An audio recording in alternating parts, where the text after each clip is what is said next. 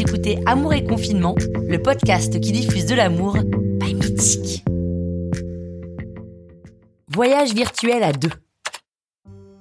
Être amoureux en confinement mais séparé physiquement, c'est aussi difficile que le passionné blessé qui n'a pas d'autre choix que de se faire remplacer. Carton rouge Sauf que cela ne dure qu'un temps, et qu'en maximisant cette période, en prenant les bons côtés de la situation, le confinement peut se transformer en un long mais beau voyage à deux. Hello Salut Bon alors, qu'est-ce qu'on fait cet après-midi Je sais pas, on regarde un film sur mon ordi Allez, je te partage mon écran Oh oui, comme ça j'aurai l'impression d'être dans ton lit. J'aime bien ton lit, il est confortable. D'accord, mais on déjeune d'abord, non Ah oui, attends, je pose le téléphone.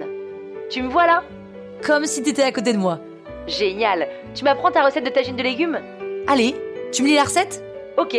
Oui, alors attends, avant j'aimerais bien juste lire mon passage préféré de mon livre de chevet du moment. Tu veux bien Bien sûr On s'assale dans le salon, non, on sera mieux Les pieds sur la table basse, en face à face, pour avoir l'impression de se toucher les pieds Oh oui, j'adore On se met pieds nus Pieds nus